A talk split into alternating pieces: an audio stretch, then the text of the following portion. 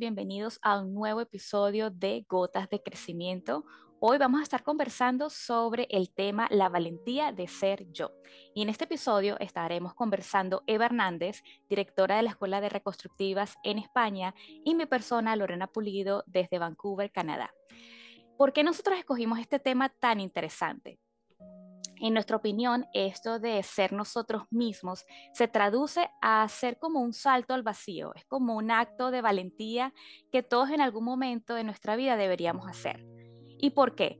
Bueno, porque desde que somos muy pequeños eh, y ahora que somos adultos, estamos condicionados a lo que nos enseñaron nuestros padres, a las personas que nos criaron o a la sociedad donde vivimos. Entonces siempre estamos como en esa expectativa o en esa, eh, tenemos que seguir esas guidelines o parámetros que nos da el trabajo, la sociedad, el grupo de amistades, los vecinos, los padres.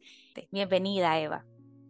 Bueno, muchísimas gracias, eh, Lorena. Un placer saludarte y también saludar a todas las personas que nos escuchan.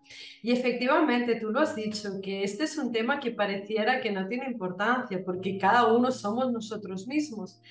Y en realidad nos cuesta tanto sacar eh, lo que tenemos dentro, ser auténticos.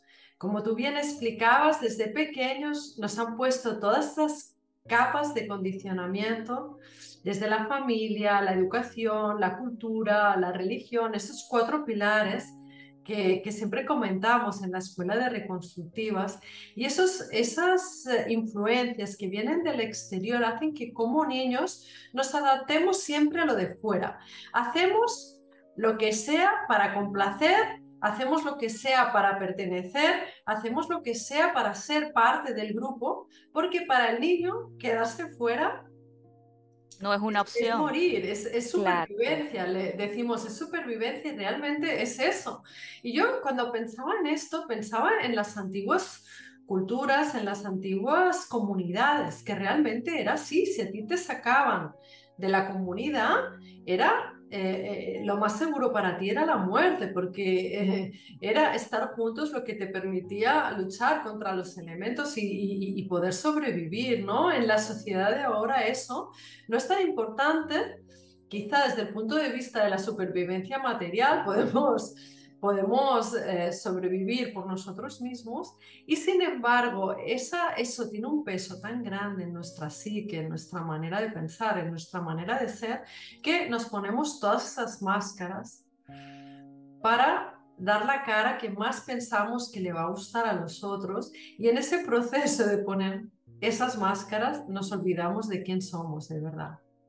Entonces, qué interesante hablar sobre este tema porque tenemos 40, 50, 60 años y estamos viviendo todavía en ese condicionamiento, en ese pensamiento que nosotros tenemos de decir, bueno, eh, yo quiero ser una buena hija, yo quiero ser una buena madre, yo quiero ser una buena eh, esposa o esposo, ¿qué tengo que hacer para que, esta para que la relación funcione? ¿no? entre estas personas.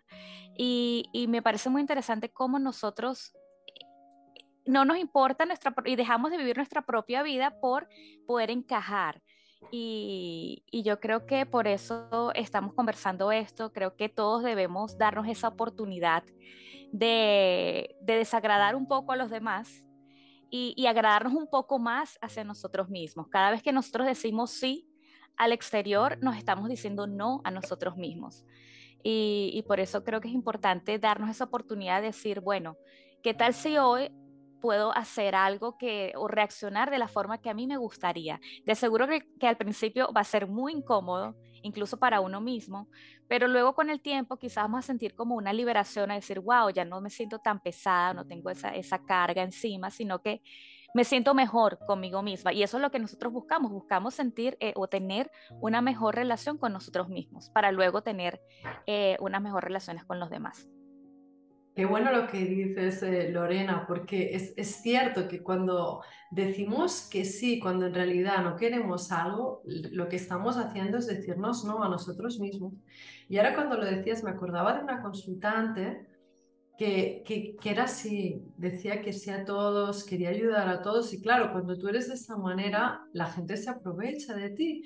Y ella decía, no, es que no es para tanto, no es para tanto, no es para tanto, pero claro, en el momento que pusimos todo eso junto, todo eran pequeñitas cosas, pero que si las unías, ella misma se dio cuenta que, wow, era muchísimo. Y, creo que de algún modo u otro nos pasa, nos pasa a muchos de nosotros, porque es lo que aprendimos a hacer, adaptarnos a la situación, a, a, ser agradables para que nos quisieran, ¿no? Para que dijeran, ay, qué niña más, más mona, qué niña más guapa, ¿no? Y eso está muy metido en nosotras. Y eh, claro, eso de la afabilidad, el ser agradable y curiosamente en los docentes de, personalidad, el nivel de afabilidad o de ser agradable es algo que lo miden y las mujeres tendemos a tener más de eso que los hombres. Y dices, claro, es que en nuestro programa también tenemos eso, ¿no? Lo de ser buena niña, ¿no? Y creo que confundimos muchas veces el ser agradable con el ser con el, con el ser educado y, son cosas muy diferentes. Se puede, se puede eh, eh, decir tu verdad sin, sin, ser mal educado. Cómo se lo tomen los otros es otra cosa, pero son cosas distintas y muchas veces, lo digo porque muchas veces las juntamos y pensamos, ay, es que si, si digo esto, soy mal educado. No, se puede decir que no con mucho, con mucho respeto y educación. Porque, porque muchas veces nosotros pensamos, bueno, ¿cómo nos, nos, cohibimos de decir cosas? o de, Tampoco es que vamos a estar gritando las verdades a todo el mundo en, su cara, no, pero es por eso, estamos hablando del respeto. Pero también cuando nosotros dejamos de ser nosotros mismos, eh, estamos pensando siempre en que, bueno, no queremos herir a la otra persona, no queremos que la otra persona se sienta mal con la, con la verdad, por ejemplo, en, una, en el trabajo si estamos trabajando en grupo y veo que hay un error en, el que una persona que es parte del grupo cometió un error, bueno, lo ideal sería que fuese y le dijera a la persona, mira, está este error, porfa, arréglalo y seguimos. Pero nos, entonces puede ser que una persona diga, mira, no, mejor no se lo voy a decir para que esa persona, que porque es nueva, no se sienta mal. Entonces, hasta dónde, ¿no? Hasta dónde nosotros estamos ayudando a una persona nueva en un trabajo o le estamos haciendo un daño. Porque si no se lo digo, eh, eh, va a ser peor en, el largo plazo porque lo vas, este error lo va a seguir cometiendo. Y bueno, algo de lo que yo hago cada vez que voy a un lugar nuevo, un trabajo nuevo, es, ok, dime en qué me equivoco, no me importa, porque eso a mí me sirve para luego hacerlo mejor. Sí, pero, pero tú piensas cómo eso se une a las heridas del niño, ¿no? Porque claro, eh, si, si, ese niño, esa niña siempre decían que todo lo hacía mal, en el momento que venga tu jefe y te diga, has hecho un error, tú no estás viendo a tu jefe, estás viendo a, tu padre diciéndote que, que no tenías las buenas notas o veías a tu madre diciendo que no lo habías hecho bien, ¿no? Entonces, qué importante Qué importante, como decimos en la escuela, separar a ese niño y a esa niña o esa niña para ser capaces de ver la vida desde el adulto y el adulto es capaz de recibir ese feedback y hacer algo con él. Pero muchas veces vamos por la vida ya adultos y nos seguimos comportando de aquella manera y le damos el poder a otras personas de herirnos como si fuéramos niños. Y yo creo que cuando queremos agradar a todo el mundo, al final no le acabamos agradando de verdad a nadie. Porque... Exacto, es todo de mentira, es, un teatro. Claro, y, y, y, qué bueno poder ser tú y, agradarle a los, que, a los que les tienes que agradar, porque eso va a ser algo que va a ser un agrado, una amistad o lo que le quieras llamar, que va a ser para siempre. Pero si el hecho de agradar esa base de negarte a ti mismo, de hacer cosas que no quieres, de poner buena cara, de quedar bien, realmente eso es una pantalla que, que es como muy fina y que se puede caer muy fácilmente, ¿no? Yo, yo tengo una persona que, que conozco que no tiene ningún problema en este sentido, no le importa nada caer bien o caer mal, pero, pero mantener la autenticidad. Yo pensaba en las amistades, ¿no? Que los amigos los amigos que tienes cuando haces eso son amigos de verdad, que están ahí para lo bueno y para lo malo porque saben quién eres. ¿Saben? Exacto, eres auténtico. Mm.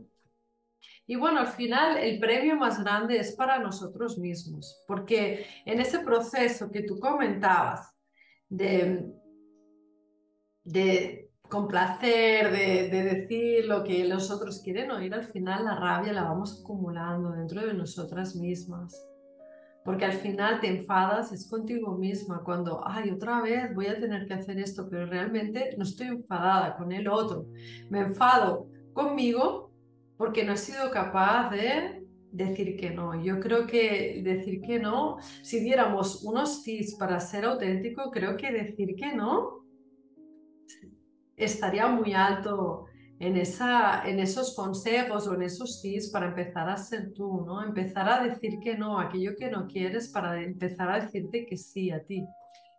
Exacto, yo también agregaría que quizás uno de esos tips es también tener confianza en nosotros mismos. Entonces, si nosotros no confiamos en nosotros porque quizás no conocemos nuestras habilidades, porque también, bueno, tenemos esos, las voces eh, de esos padres diciéndonos, lo hiciste mal, eh, no sirves para nada. Eh, trabajar esa confianza y esa autoestima, trabajar nuestra autoestima y decir, ok, ¿qué es lo que tengo que mejorar o dónde yo puedo trabajar en mí misma para decir y, tener ese voto de confianza, no hacia los demás, sino hacia mí mismo? Yo creo que ese es un, trabajo enorme que tenemos que hacer todos los días y, para luego ser valientes de ser nosotros mismos. Y eso eh, que has dicho tú de ser valientes, yo creo que es la clave. Y de hecho, le hemos llamado a este a este capítulo del podcast, la valentía de ser tú mismo, porque realmente ser nosotras mismas requiere mucha valentía. Eh, una, una, una, una de las áreas en que se ha de expresar esa valentía es en ir contracorriente, en, en, no, en no ir con el rebaño. Y realmente cuando uno se atreve a ir contracorriente, a llevar la contraria, el rebaño le puede matar, porque el rebaño quiere que todos vayan al mismo sitio. Entonces, si tú de repente te sales y te vas por otro lado, no puedes esperar que los demás digan, mira qué bien, lo más seguro es que te critiquen, que te juzguen, que te excluyan, que es lo que más nos da miedo, ser excluidos. Yo creo que el que te saquen, yo creo que ese miedo primario ancestral de si me quitan de aquí, me voy a quedar solo y me voy a morir, ¿no? Entonces, requiere muchísima valentía lo de ir contracorriente.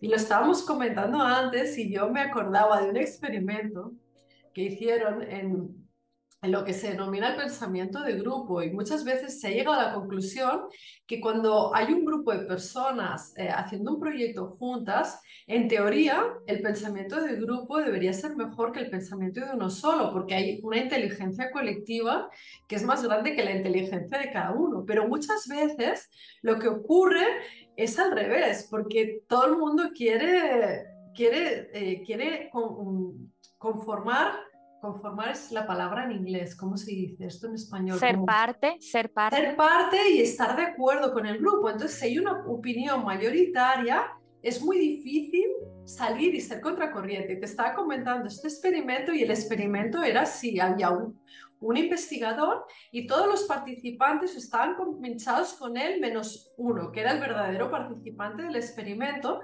Y a esa persona le ponían en un grupo y el grupo, bueno, me acuerdo que había uno que era dos, dos varillas que eran de diferente tamaño y de, repente todo el grupo decía que las varillas tenían el mismo tamaño y un gran porcentaje de los participantes en el experimento, el que estaba solo, acababan diciendo que las varillas eran iguales aunque estuviera claro que eran distintas, ¿no? Entonces dices, wow, si con algo así hacemos eso, ¿hasta qué punto nos negamos nuestra propia verdad para ser parte del grupo, ¿no? Y muchas veces de manera inconsciente, ¿no? Exacto, y esto lo vemos en, en, el, en el trabajo, en, los grupos de trabajo. Lo podemos ver también en la sociedad, en los amigos donde nosotros nos desenvolvemos, eh, con la familia. O sea, algo que está allí muy evidente y si los demás lo niegan, nosotros también lo vamos a negar o nos vamos a acomodar a esa historia porque es lo que le conviene al rebaño o al grupo. Y, eso que hablas de, tenemos que ser, o sea, ser valiente, eh, estabas comentando que también tiene que ver con el, con el miedo, ¿no? Y, es muy importante aquí comentar que ser valiente no quiere decir que vamos a aniquilar el miedo, ¿no? Eso no va a pasar, el miedo siempre va a estar allí, pero la cuestión es agarrar ese miedo de la mano y decir, ¿sabes qué? Vamos a hacerlo, vamos a ser valientes, así sea con ese, con ese miedo que al final también se puede transferir a, eh, eh, sí, transformar en excitement, en emoción de hacer algo diferente o algo nuevo. Y yo creo que en ese hacer algo nuevo, muchas veces ese miedo, tenemos miedo de saber quién somos también. Nos tenemos sí, miedo. total.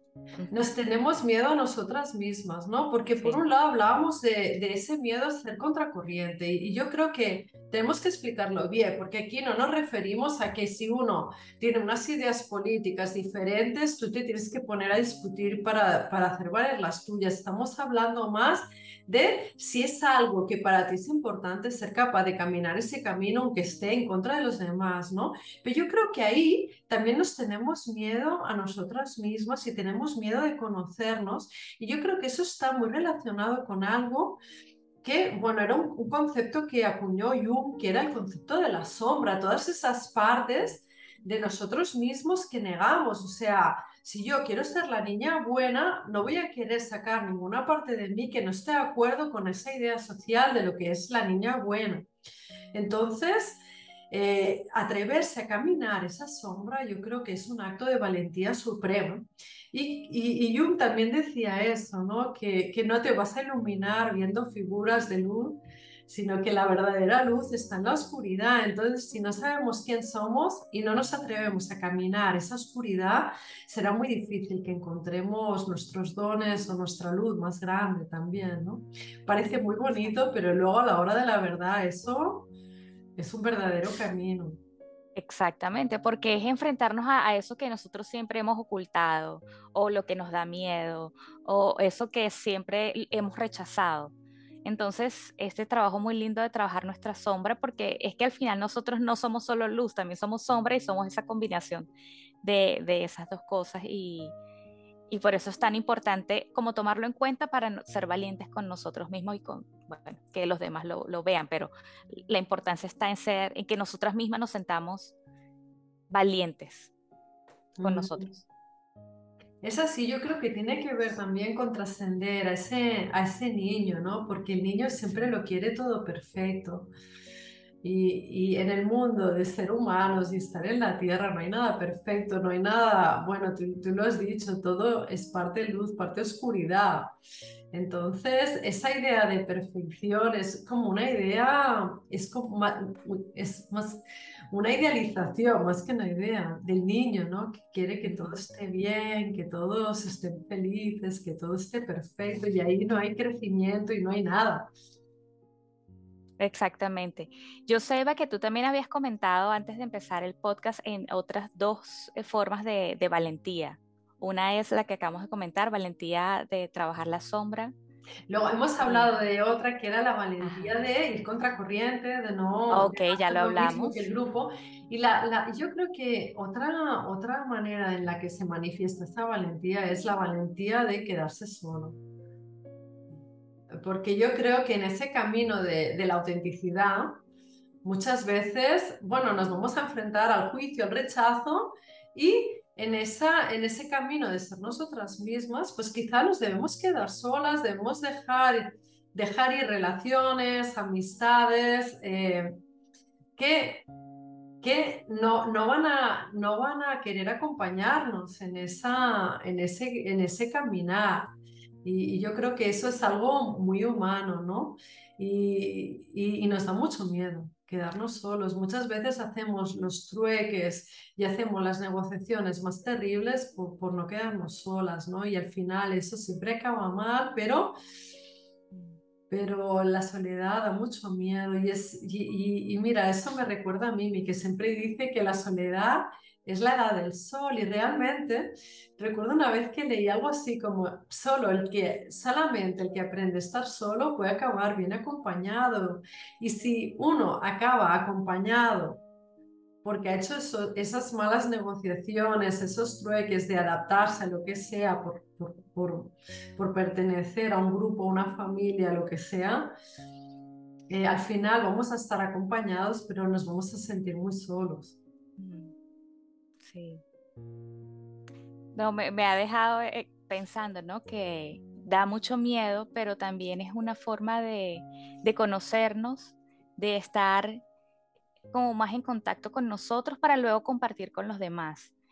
Eh, eso que, que, realmente somos. Yo creo que es, esa soledad no es un, es un, camino, es un camino de aprendizaje eh, que, que, no lo vamos a tener cuando estamos acompañados, especialmente si estamos acompañados eh, mientras somos falsos con nosotros y con los demás. Entonces, en la soledad yo creo que nos centramos en nosotros, nos enfocamos en nosotros y quiénes somos para luego compartirlo. Y y sí, total, me, encanta este, este, este punto de quedarnos solos porque también es algo diferente, ¿no? Normalmente en la sociedad o e, en la familia o en la religión, en todas partes, eh, te empujan a que tienes que estar acompañado, a que no estés solo, a que, y también nos sentimos bien con los demás, pero ¿qué pasa cuando no somos auténticos? Entonces, e, es algo, es, estar solos es algo que quizás no nos atrevemos, pero es necesario para nosotros mismos. Sí, yo creo, al final, las relaciones son los espejos que nos enseñan sobre nosotros mismos. Y a la vez, si el precio de no quedarme solo es que me tengo que conformar, adaptar, eh, no escuchar a mi corazón, entonces es un precio demasiado alto y, voy, a, voy a estar acompañada pero sola, ¿no? Entonces eh, un poco lo hablábamos en el contexto este de que nos da mucho miedo el rechazo y si los demás nos rechazan el peligro es quedarnos solos, ¿no? Pero, pero yo, yo creo que ahí es donde entra esa frase, que el que es capaz de quedarse solo puede acabar bien acompañado, porque, porque ¿para qué quieres estar con gente que no te aprecia por quién eres? Y realmente en, ese, en esos tueques y en esas negociaciones no, no podemos llegar a conocernos muchas veces porque no nos damos el permiso de conocernos. Nos compramos todo lo que nos han contado, todo lo que nos han explicado y que realmente no hemos experimentado por nosotros mismos y la vida se, la vida se, se reduce mucho. ¿no? Sí, y yo creo que también en los momentos que estamos viviendo ahora mismo, eh, donde la autenticidad tiene un gran poder. Ahora mismo con, las redes sociales, con el Internet, con todo esto que está yendo muy, muy rápido, es muy fácil para nosotros como adaptarnos a, los grupos, eh, perder esa autenticidad. Y yo creo que ahora mismo es súper valorado que una persona sea auténtica, que sea ella misma, para, porque se destaca de los demás, porque es... Eh, eh, tú lo ves en las redes, las personas que tienen más followers o que, bueno, por lo general, bueno, no, no podemos generalizar, pero por lo general hay personas que tú sigues es porque de verdad son auténticas, porque de verdad te, conectas con ellos porque son auténticos. Sí, yo, creo que eso es algo que se siente, aunque también debemos decir que en las redes hay muchísimo Photoshop y muchísimo, sabes, muestro lo que quiero aquí y lo que no quiero Totalmente. No muestro, ¿no? Pero bueno, yo creo que eso todavía pone, pone más de manifiesto la importancia para nosotros, pero yo creo que sobre todo es el propio camino personal, porque en ese adiestramiento o adoctrinamiento del niño, al final uno se olvida de quién es. Y ese, ese volver a descubrir quién eres es una labor de una vida, yo creo, porque dices, haz lo que te diga tu corazón, pero muchas veces no sabemos qué es eso porque no nos hemos dado el permiso de escucharlo nunca, porque siempre hemos hecho lo que se esperaba que hiciéramos o siempre hemos seguido como la guía de otros. Entonces, es como un camino de regreso a uno mismo, ¿no? Y eso me, recuerda otra vez a Jung, ¿no? Que él decía que en la segunda parte de la vida, que la primera parte de la vida es hacia afuera, que la segunda parte de la vida tiene que ser hacia adentro porque uno tiene que encontrar quién es de verdad. Es como que, que en ese en, ese, en esa socialización uno se olvida de quién es y él decía que en esa segunda parte de la vida, que es más hacia adentro, uno tiene que caminar hacia sí mismo, ¿no? Entonces, eh, eh, yo creo que, que al final, eh, dentro de, cada niño hay esa semilla de ese potencial de lo que puede ser, ¿no? A mí me gusta mucho esa idea de, de hecho los griegos lo decían esto, que igual que en una bellota hay todo el árbol, en un niño está el potencial de lo que puede ser, pero para que ese potencial se realice, tenemos que atrevernos a caminarlo y muchas veces ese potencial se queda sin realizar por, por todos esos programas ¿no? que, que nos dicen que eso no es. Y si lo piensas, todos los grandes pioneros de la humanidad lo son porque se atrevieron a decir o hacer algo que nadie creía en este momento y ahora nos parecen grandes héroes, pero en su época fueron muy criticados y podemos tener muchos ejemplos de, muchos ejemplos así de, de personas que, que, vieron algo que no veían los demás o que se adelantaron a su época y ahora pues son igual grandes pintores o grandes científicos y, y, y realmente en, en, su momento lo, lo, pasaron muy mal porque, porque no, era, no estaba dentro del programa, ¿no? Aceptado lo que decían. Entonces, ser valiente también implica que vamos a tener ese tipo de reacciones. Vamos, quizás no todo el mundo le va a gustar que seamos valientes de ser nosotros mismos y está bien porque este ejemplo que acabas de dar, Eva, es excelente. En su época estas personas famosas quizás no fueron queridos por todos, pero ahora lo vemos y decimos, wow, cuántas personas no admiramos, ¿no? Que se atrevieron, que fueron auténticas, que fueron valientes de ser ellos mismos, hicieron descubrimientos fabulosos que ahora nosotros podemos disfrutar. Entonces, eh, de seguro lo que estamos haciendo hoy o lo que estamos trabajando hoy va a tener impacto en el futuro, aunque quizás no lo lleguemos a ver. Es así, pero claro, uno tiene que, uno tiene que, que, escuchar esa voz, primero hacer el silencio para escuchar esa voz y tener el coraje de, de seguirla. Bueno, yo creo que para, para acabar quizá podríamos dar algunos tips más. Hemos hablado de aprender a decir no, hemos hablado de de escuchar al corazón, hemos hablado de experimentar y accionar, que eso siempre lo decimos en la escuela, accionar es muy importante, no te quedes en el pensamiento, si algo es importante, atrévete a hacerlo, siempre va a haber un aprendizaje. No sé, Lorena, ¿se te ocurre? Ah, bueno, hablamos también de la confianza, la ah, confianza ah, en nosotros mismos, la autoestima, uh -huh. eh, esa conversación interna que tenemos con nosotros mismos, es buena, es mala, la podemos trabajar. Eh, también eh, otra cosa que podemos tomar en cuenta es el foco, cuando nos enfocamos en descubrir quiénes somos, vamos a conseguirlo. Y también la disciplina, porque bueno, muchas veces nosotros queremos ser nosotros mismos, pero eh, están los compromisos o están otras cosas que quizás tenemos que atender porque tenemos que, pero es cuestión de ser disciplinados y decir, ok, te, tengo que hacerlo, debo hacerlo o de verdad quiero hacerlo. Y esta forma de estar enfocados y disciplinados nos puede ayudar mucho a, a encontrar o atrevernos a ser nosotros mismos. Me encanta, Lorena, lo que dices, porque además siempre, siempre hablamos de esto en la escuela, de disciplina, disciplina. Yo añadiría un par de cosas y una es atreverse a ser más desagradable, a no ser tan agradable. Y, y porque está muy, muy minusvalorado lo de, lo de ser desagradable y no, no hablo de, no hablo de, de ser mal educado, ¿no? Pero de atreverse a no ser tan afable siempre, que a veces hace falta como afirmarse uno mismo y ser más, eh, ser más asertivo, ¿no? En lugar de, de, complacer tanto. Quizá sea mejor decirlo de complacer, ¿no?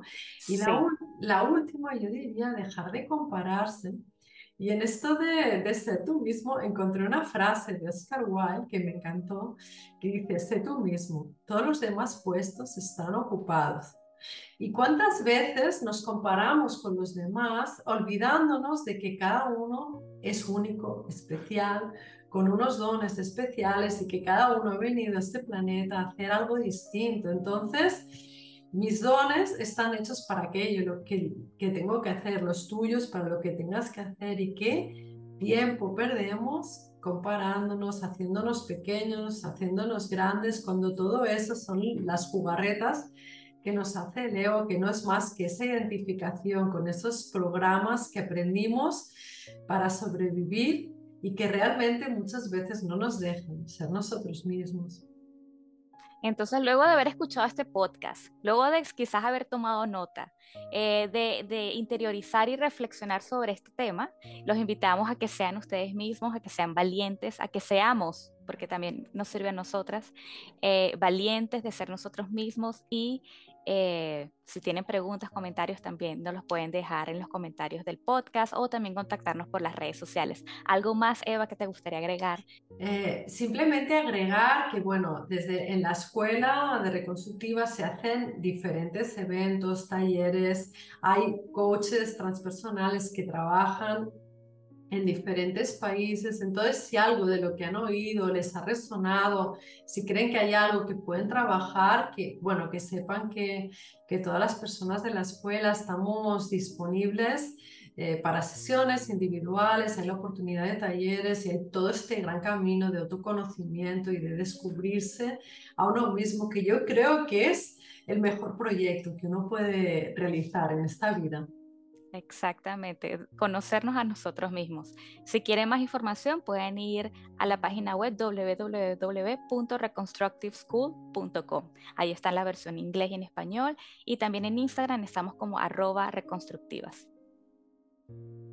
Bueno, pues muchísimas gracias Lorena, muchísimas gracias a todas las personas que se nos han unido y desde aquí les animamos a ser cada día un poquito más auténticos para llegar a nosotros. Gracias. Gracias. Hasta la próxima.